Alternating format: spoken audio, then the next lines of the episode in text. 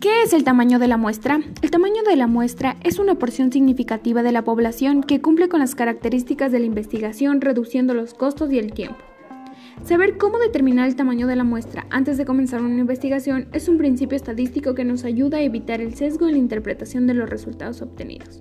Una muestra demasiado grande dará lugar a la pérdida de valiosos recursos como tiempo y dinero, mientras que una muestra pequeña puede no proporcionar información confiable. El tamaño de la muestra puede ser representativa, que hace referencia a que todos los miembros de un grupo de personas tengan las mismas oportunidades de participar en la investigación, y adecuada, que se refiere a que el tamaño de la muestra debe ser obtenido mediante un análisis que permite resultados como disminuir el margen de error.